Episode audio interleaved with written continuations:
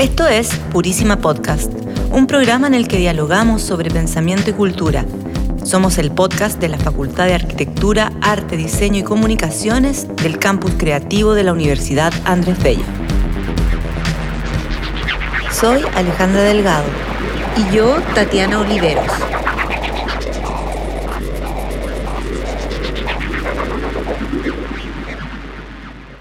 Les damos la bienvenida a un nuevo episodio de Purísima Podcast. Acá en los estudios de radio del Campus Creativo de la UNAM nos encontramos junto a Tatiana. Hola Tatiana. Hola Alejandra, ¿cómo estás? Muy bien.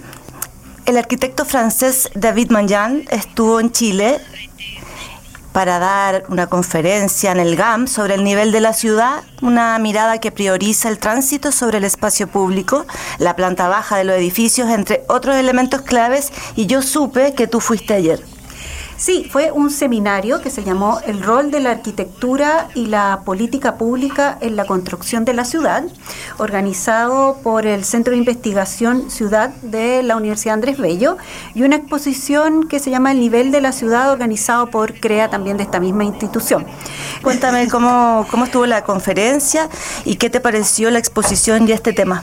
Eh, me pareció muy, muy interesante. Eh, David Manjan eh, expuso una investigación que lleva mucho tiempo realizando sobre lo que él denominó el nivel de la ciudad. Y es, una, es ese espacio que se genera entre el primer piso de construcción o el espacio habitable y el espacio público adyacente. Ese lugar es el nivel de la ciudad. Y, eh, me parece muy interesante porque David Manjan ha hecho un estudio en muchas ciudades de distintas partes del mundo, en Asia, Europa, América Latina, em, sobre este espacio, este pequeñito espacio, y cómo ha sido intervenido, ha sido usado por la arquitectura, por los mismos habitantes del lugar, eh, en poblaciones a veces no con tantos recursos como otros, en ciudades grandes, por arquitectos también, y es una muestra muy grande de este pequeño espacio que se podría considerar como un lugar mínimo, pero que tiene una gran importancia, según lo que él define, eh, en el tránsito, la circulación y cómo vemos la ciudad. Él, habló de conceptos como porosidad, profundidad. Finalmente, él eh, mostró una pintura de, de Vermeer que se llama La pequeña ciudad y en esa pintura está esto que él ejemplificó con todas este, estas fotografías que él mostró, que es una pintura, bueno, Vermeer pintó principalmente interiores, pero esta pintura, que son las poquitas que tiene de exterior, es una calle en donde frontalmente vemos la fachada de una casa y una, una puertita abierta que da al patio. Eso es lo que él se refiere, cómo ese interior se relaciona con el exterior y cambia todo, y todo se, se incorpora si a alguien le interesa ver esa pintura, puede buscarla y se puede enterar un poco de lo que se refiere David Manjan eh, con este concepto. Un buen, es como un buen ejemplo. Un buen ejemplo y él lo mostró de hecho en el seminario, por eso lo, lo menciono. ¿La exposición estaba en el, en el, en el patio común justamente? Sí, en el patio del GAN, en el patio, sí, en el, en el patio principal, eh, está organizado por, CREA, como dije, de esta universidad. Es una exposición en donde están las fotografías, muchas de las fotografías que él mostró durante su propia exhibición, y también explicaciones de cómo se, se utilizan estos espacios, estudios de él sobre estas mismas, con dibujos, con, con gráficas, de cómo se utilizan estos espacios. Con croquis, me imagino también. Con Bueno, y tenemos tanta suerte que precisamente nuestro invitado de este episodio es David Manjan, a quien le damos la bienvenida. Bonjour. Él a través de su oficina Seura, espero haberlo dicho bien, cuenta con una experiencia amplia en diseño y construcción de ciudades en todo el mundo, eh, trabajo que precisamente ha sido reconocido con el Grand Prix de Urbanismo de Francia el año 2008. Eh, entre sus proyectos de mayor alcance se cuenta el desarrollo para Sal en el centro de París. Bienvenido. Merci, merci a vous. Bueno, David, para comenzar, eh, quería preguntarte cómo aparece esta idea del nivel de la ciudad y no es una idea nueva, es una idea que se está retomando, pero cómo se piensa en lo contemporáneo, en la ciudad contemporánea hoy y cómo se puede eh, usar o cómo se puede utilizar esta, este concepto que se está instalando. Rejuvenecer, quizás es la palabra. Euh, Bueno, es un concepto relativamente nuevo porque todo el mundo conoce lo que es la planta baja o la primera plana de un edificio eh, dependiendo de los países. Y nos interesamos principalmente en la primera planta de los edificios. Y bueno, es muy difícil poder traducir este nivel de la ciudad en los diferentes idiomas, pero tratamos de interesarnos en la totalidad y yo soy lo que se llama un arquitecto urbanista, entonces me intereso en la articulación entre la arquitectura y la ciudad. Y también vemos la, la ciudad desde arriba. Si ven, por ejemplo, una exposición de arquitectura, van a ver proyectos en la mayor parte del tiempo. Se representa la ciudad de vista desde arriba o bien perspectivas de la calle, pero esa es la tendencia. Entonces, de hecho, si no se interesa en la totalidad de las relaciones existentes eh, entre las calles, y también eh, el nivel de la ciudad, del patio, el jardín, no vamos a poder solucionar un problema que enfrentamos hoy por hoy y que la ciudad, la ciudad que conocemos cada vez más, evoca un sentimiento muy poco hospitalario de la ciudad contemporánea. Todo el mundo puede sentir esto. Entonces hay que encontrar una solución para este problema de la ciudad porque cada vez usamos más el automóvil. Y las personas que caminan, los peatones, tienen esta función normal, no es lo normal de andar en automóvil de un lado a otro. Entonces es una situación totalmente absurda que conocemos hoy día. Y todo el mundo sabe que hay que cambiar de modelo. Problemas de recursos, problemas de todo lo que es eh, la artificialidad y también los usos de la persona, que es lo más importante. Al final de cuentas, hay que interesarse entonces en la totalidad de las relaciones entre la calzada para los automóviles, las extensiones de los eh, negocios y también la parte posterior de los edificios. Y es por eso que es un placer para mí que hayan puesto atención a este eh, cuadro, a esta pintura que se llama La callejuela en realidad. Y hay que pensar entonces, hay que atravesar estas puertas y hay que hacer puentes también por razones de seguridad. Y hay que pensar eh, que es un nuevo ciclo de seguridad obsesiva hoy en día. Lo que es muy interesante es lo que sucede atrás. Y desde siempre, desde hace 50 años hemos hecho estudios de proyectos en general y no había tomado esta eh, dimensión en su totalidad, lo que es la profundidad. Esto es relativamente nuevo y hay que decir que hay que empujar las puertas y fabricar una ciudad que sea mucho más porosa para los usuarios dentro de la profundidad, no solamente fijarse en la decoración de la fachada o en la recuperación de la vereda, que es eh, el fin de estos estudios que se han hecho durante 50 años y conferencias también aferentes. Eh, me queda la duda de de la seguridad. Las ciudades europeas uno tiene la idea de que son más seguras, ¿no? Y al trasladarlo, al trasladar, estas proyecciones a América Latina, me imagino que esto te lo han consultado antes, eh, surge, digamos, eh, el tema sobre las diferencias. Escuchemos al académico y columnista eh, Ricardo Aguabuat sobre este tema. El concepto de nivel de la ciudad, si se quiere, tiene una larga historia, pero como herramienta de trabajo para el diseño contemporáneo de ciudades es nuevo. Hasta ahora, nuestros instrumentos dependen más bien de un terreno en particular, de un lote, de un sitio. Es sobre ese sitio donde se aplican normas como densidad, rasante, altura, constructibilidad, etc. Eso hace muy difícil imaginar un trabajo en la ciudad que sea más bien transversal a varios lotes, varios predios. Sin embargo, nuestras ciudades latinoamericanas necesitan urgentemente de esta visión, ya que justamente en este primer nivel, en esta planta baja, donde se producen los problemas de privacidad, de seguridad, de traspaso, de continuidad de flujos, etc. Nuestras ciudades no tienen en general la continuidad, la animación urbana y la seguridad de la ciudad europea, y es por eso que creo que esta es una herramienta clave. Yo creo que si vamos por el asunto de la seguridad, no hacemos nada más. No podemos ir a dormir y nos quedamos tranquilos en la casa.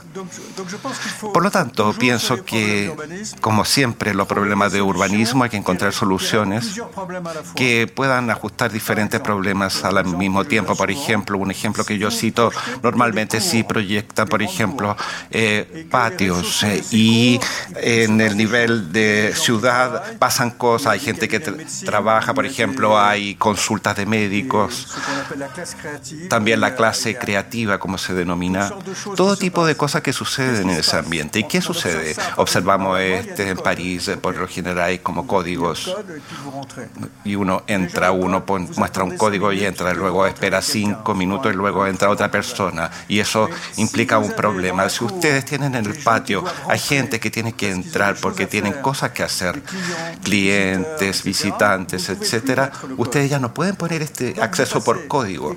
Entonces, ¿cómo se controla ahí la seguridad? La seguridad se hace porque hay gente en el patio, hay gente en el patio que se conoce y pueden ver a alguien que sea un poco extraño, raro. Entonces, digo que principalmente es el objetivo, no siempre, pero esto se va administrando de acuerdo con un código del vecindario y al mismo tiempo tienen que ver los problemas de seguridad que se van presentando. Estas cosas hay que buscar, no es fácil porque hay una presión muy fuerte y una obsesión sobre la seguridad. Pero hay dos soluciones eh, que pueden hacer evolucionar eh, todo esto al respecto de la seguridad. En ese sentido, en Sao Paulo, ¿qué observaste respecto a la porosidad, a la transparencia?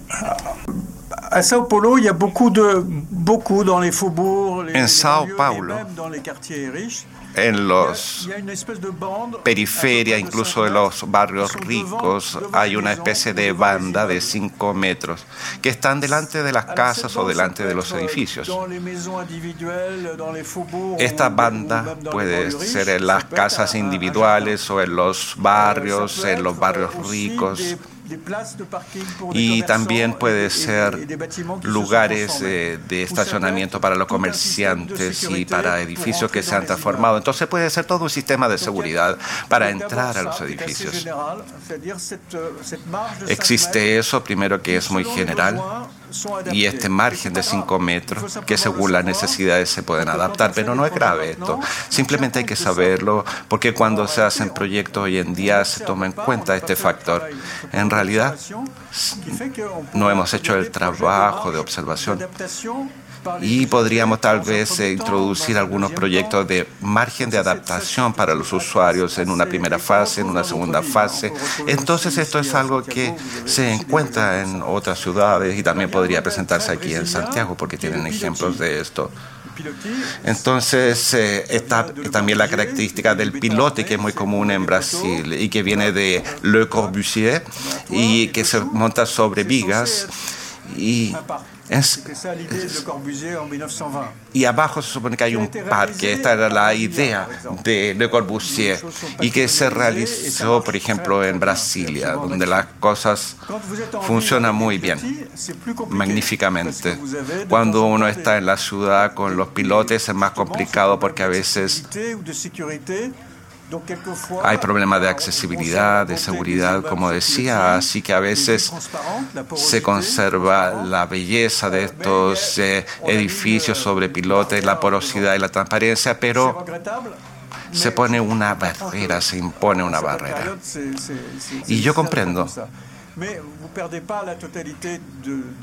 que se necesita algo en este periodo, no se pierde la totalidad de la calidad, es decir, tener la vegetación que pasa por debajo de la ciudad y un poco por todas partes, pero los pilotes también son un ejemplo que muestro a menudo y que es muy típico en Singapur. Aquí hay, por ejemplo, algunos barrios eh, de viviendas sociales con personas mayores y que han construido esto con arquitectos de origen inglés en general, es decir, personas que habían estudiado en Inglaterra y lo construyen en eh, pilotes, son decenas de estas viviendas sociales. ¿Y qué sucede hoy?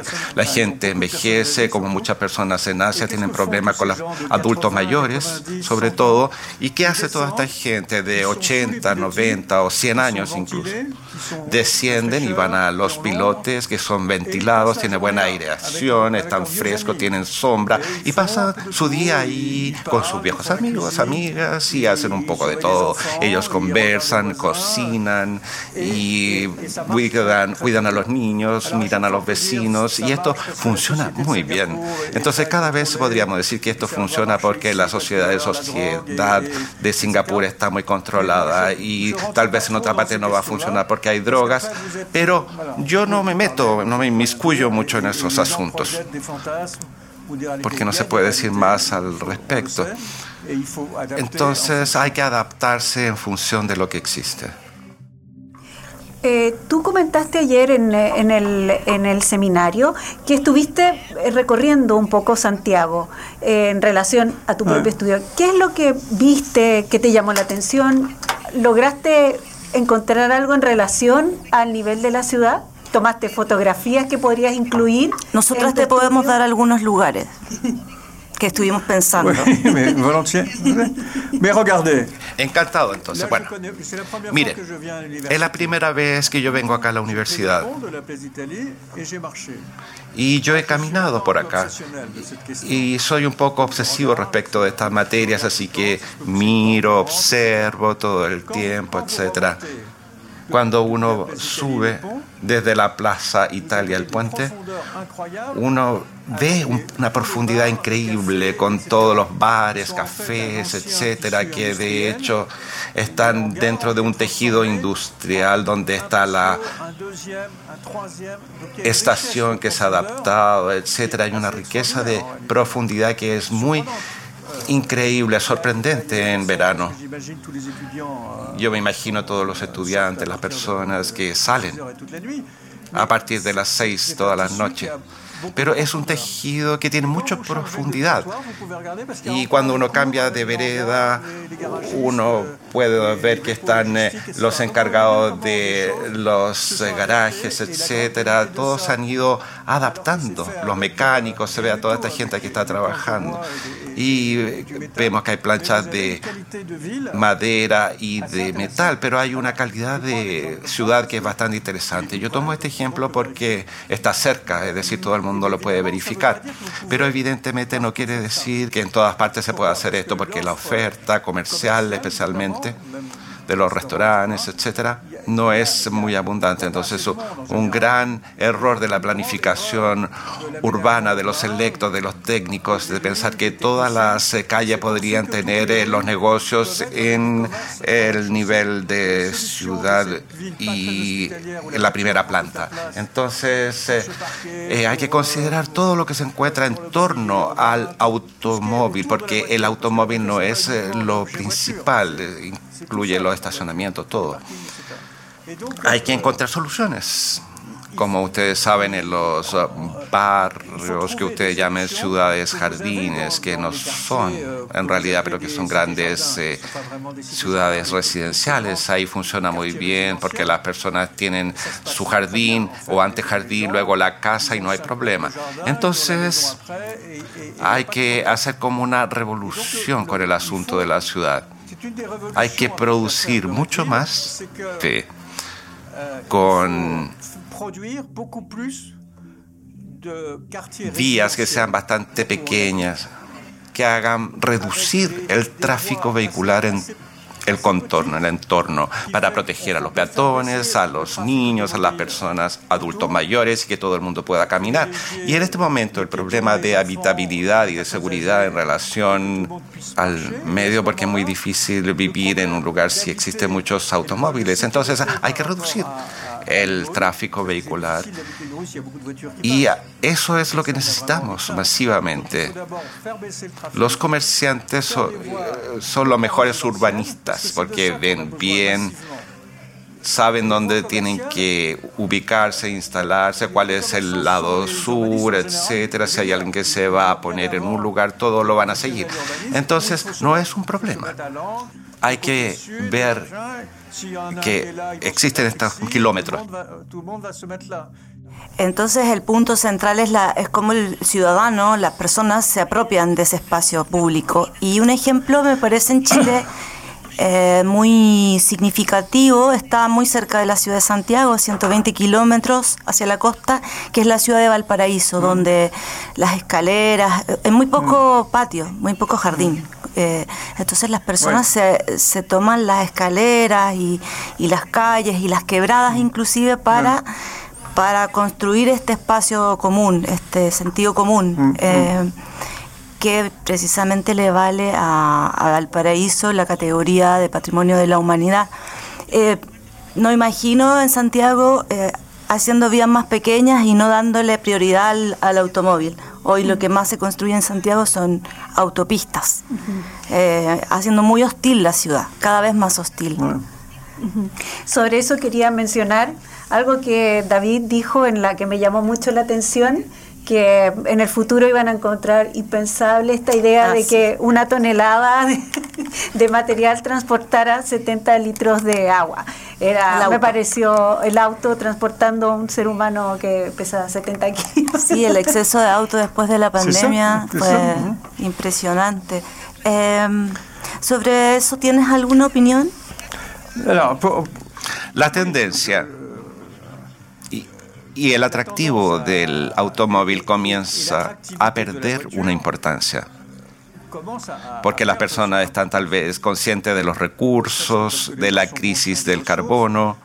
Entonces hay una aceptabilidad, una cierta aceptabilidad, aunque en algunos países las personas quieren tener un auto más grande que el vecino.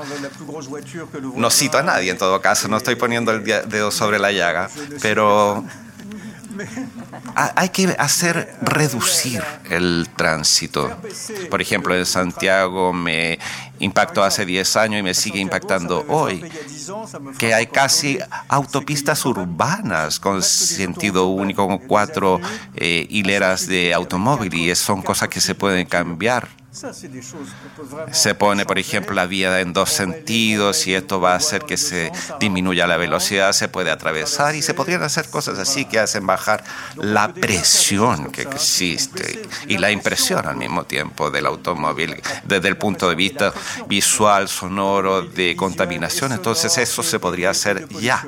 Y para ciertas vías pueden ser reservadas a los eh, ciclistas, no eh, las pistas para las bicicletas solamente, porque es agradable también para las personas que están en automóvil. Siempre hay un conflicto evidente. En Europa del Norte y en Francia se empiezan a hacer vías reales que están dedicadas a las personas, cuatro personas, por ejemplo, que van caminando eh, o en eh, una patineta eléctrica que van al trabajo. Entonces... Eh, en Santiago es plano, se podrían hacer estas pistas durante kilómetros, a, a través de kilómetros, y se podría caminar y los doctores dicen que es muy bueno para la salud caminar por lo menos una hora al día. Entonces, es hacerlo por etapa. Eso es lo importante. Las eh, ciudades lo hacen, entonces eh, no hay razón por la cual en Chile no se haga. Esto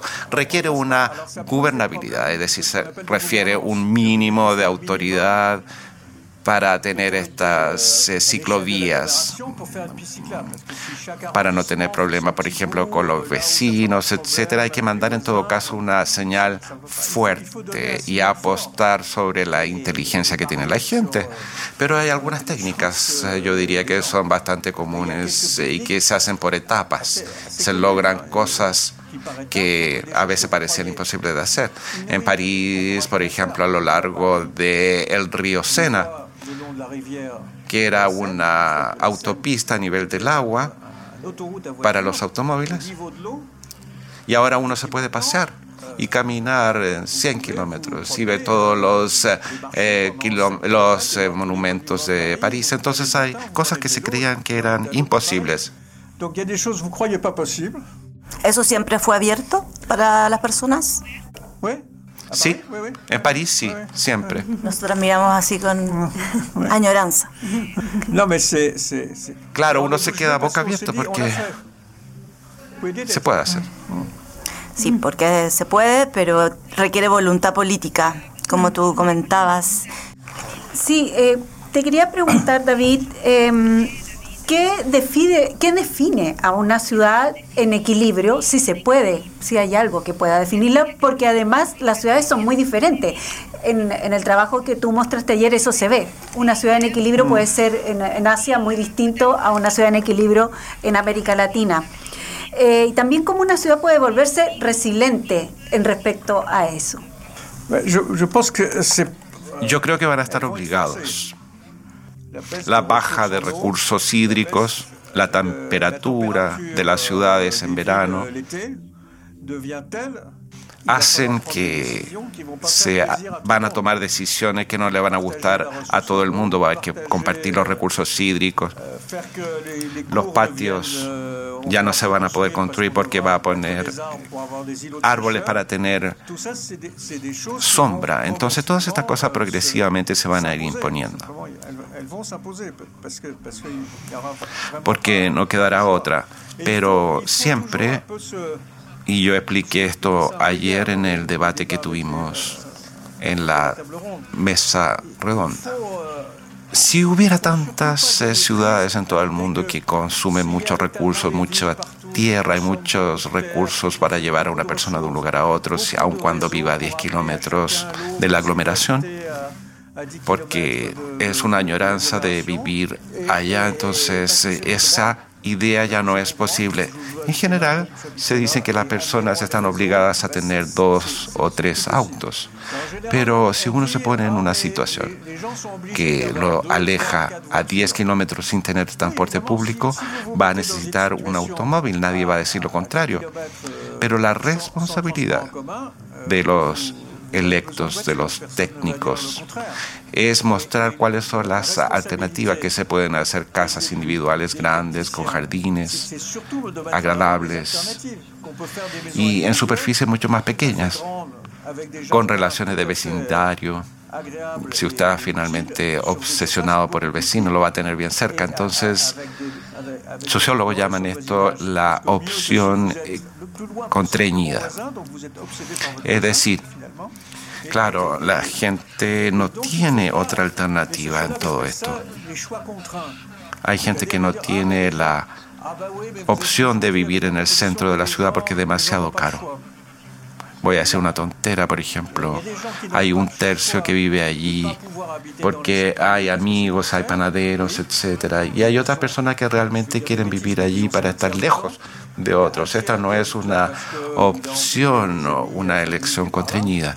Entonces, eh, en el debate público hay que decir que esto es una parte del problema, pero no constituye todo el problema. Y si no se transmite esto, esto va a continuar como tendencia. Hay una tendencia continua que no se va a detener. ¿Y existen ejemplos de ciudades en, en estado de equilibrio ¿Actualmente queda alguna ciudad en equilibrio? Esto es personal, un poco sesgado. En Francia, por ejemplo, hay un movimiento que es muy anti-megalópolis y se aboca más bien a las pequeñas ciudades y se olvidan que estas son las que producen la riqueza muy grande con un sistema de distribución muy importante hacia los otros territorios y las otras ciudades.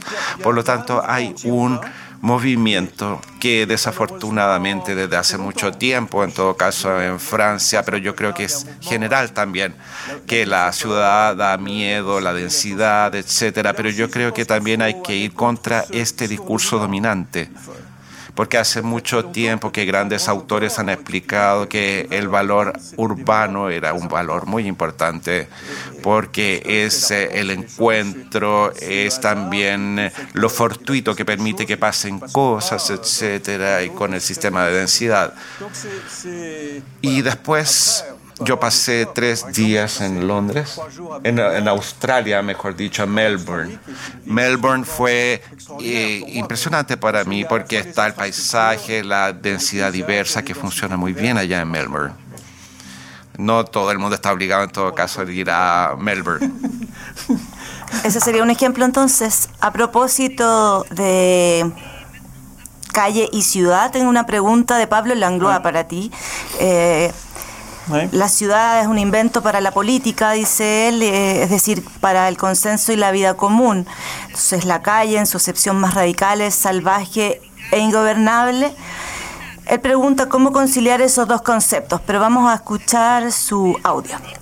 Viendo su, su, su charla, uno entiende que hay un concepto que es la ciudad. La ciudad es un invento ciertamente político, en términos de que es un modo de conciliar, de consensuar y de establecer formas para la vida en común. pero también existe la calle, la calle como una acepción más radical, una, una radicalidad distinta que es más salvaje, que es ingobernable, que es mucho más dinámica. Y por tanto la pregunta que me asalta a mí siempre y que mm, me parece pertinente abordar es, a partir de la, de la exposición de ayer, es cómo conciliar esos dos conceptos, cómo, cómo, cómo establecer un modo en que puedan dialogar de alguna manera eh, la ciudad y la calle. Entonces, tal vez cuando se habla de la ciudad, siempre es algo ambiguo porque se asocia a la ciudad a la ciudad del medioevo, compacta.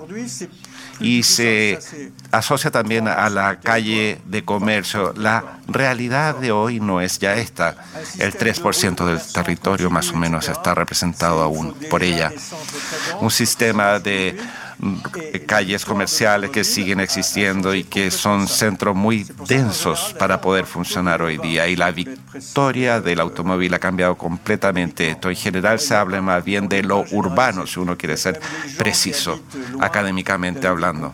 Estamos en lo urbano generalizado, con gente que vive lejos de la ciudad compacta, tienen el mismo de vida, el mismo modo de vida aproximadamente, no en la misma ciudad, pero el mismo modo de vida que las personas que viven en eh, las periferias de estas eh, ciudades eh, compactas. Entonces es más bien la ciudad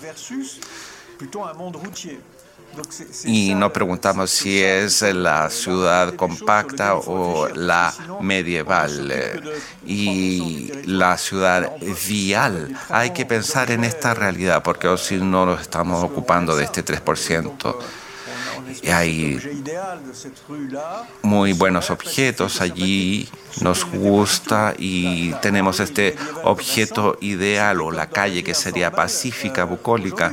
La ciudad medieval comercial era como la informal de hoy, con plazas, la gente trabajaba en la calle y luchaba en la calle para poder ganar un lugar y había un compromiso, pero era un poco de lucha urbana. Para mí la ciudad es un lugar de conflicto que hay que regular, que hay que reglamentar con todos los bemoles posibles. Pero sabemos que para las ciudades es una batalla constante. Si se debe extender, si no se debe extender, quién va a tomar este barrio, cómo los inmigrantes van a transitar progresivamente y se van a ir desplazando en la ciudad. Esta es una dinámica en el fondo que no es de demonios y de pequeños angelitos, hay bemoles. Bueno, ese conflicto permanente de la ciudad eh, me lleva a preguntarte una última pregunta, porque ya estamos cerrando este, este tercer episodio de Purísima Podcast, y es si para ti el urbanismo puede movilizar transformaciones, impulsar nuevas ideas de lo público. ¿Tienes confianza o fe en ello? Sí, yo pienso que las ideas, especialmente las nuevas doctrinas, demoran un poco en instalarse. Y cuando uno ha comprendido esto, en una primera fase la persona van a decir no es posible, no pensaron en esto, en esto otro. Y después, al cabo de un tiempo, se vuelve a lo anterior. Cuando el modelo económico está en crisis, de repente se va a interesar en ideas que pensaba que antes eran obsoletas o idealistas. Por ejemplo, yo puedo dar varios ejemplos. Una que es muy simple. Cuando teníamos, por ejemplo, los tranvías, el sistema eléctrico de transporte público que duró en Francia mucho tiempo. Al comienzo la persona no quería los tranvías porque se lo había sacado y decían, ¿por qué los traen de vuelta? Y era para disminuir también el peso del automóvil, pero luego se dijo, eh, los grandes centros comerciales de periferia Vamos a poner de nuevo el tranvía para que la gente no quiere ir tan lejos en automóvil, porque era un gran trayecto ir hasta el shopping. Entonces le decían, ahí el tranvía va a ir directo hasta el Carrefour eh, o estos supermercados. Entonces los eh, jefes de los centros comerciales dijeron, esto no funciona, está loco, las personas no van a poder eh, llegar en los automóviles. Entonces esto va a ser toda una disputa de gente, las personas no van a consumir. Entonces muchas personas no querían en absoluto el tranvía. Y los grandes alcaldes de Francia, de hecho hubo uno que fue primer ministro y dijo, yo no los voy a dejar entonces construir sus centros comerciales, uno al lado del otro. Entonces, como estuvieron obligados, aceptaron esto y finalmente funcionó súper bien porque la gente se acostumbraron a ir en tranvía y la gente del centro comercial se acostumbraron a modificar su sistema de despacho. Entonces todo el mundo evolucionó y ahora todos quieren que llegue el tranvía. Donde hay centros comerciales quieren que llegue el tranvía y es la accesibilidad automovilística que ha bajado, se ha reducido. Entonces, siempre está el dinero de por medio. Si uno puede demostrar que hay modelos económicos para otras eh, ciudades con centros comerciales que pueden evolucionar al cabo de un tiempo, esta curva se invierte. David, muchas gracias por esta conversación. Nos quedan muchas preguntas, pero poco tiempo, así es que, bueno, eso siempre pasa, ¿no? Merci beaucoup a vous, c'était très agréable. Muchas gracias a ustedes, ha sido un placer. Muchas gracias, David. Mucho, mucho éxito. Bueno, nosotros nos despedimos de este episodio, invitándolos a escuchar nuevos episodios en, en nuestro podcast, Purísima Podcast, en el en Spotify estamos. Y estuvieron con nosotros, con nosotras, Ricardo Ababuat, arquitecto decano del campus creativo de la Universidad Andrés Bello y máster en gestión urbana. También eh, nos acompañó Pablo Langlois, artista visual y director de la Escuela de Artes Visuales del campus creativo de la Universidad Andrés Bello. En los controles estuvo Carlos Vélez y en la postproducción eh, Javier Moraga.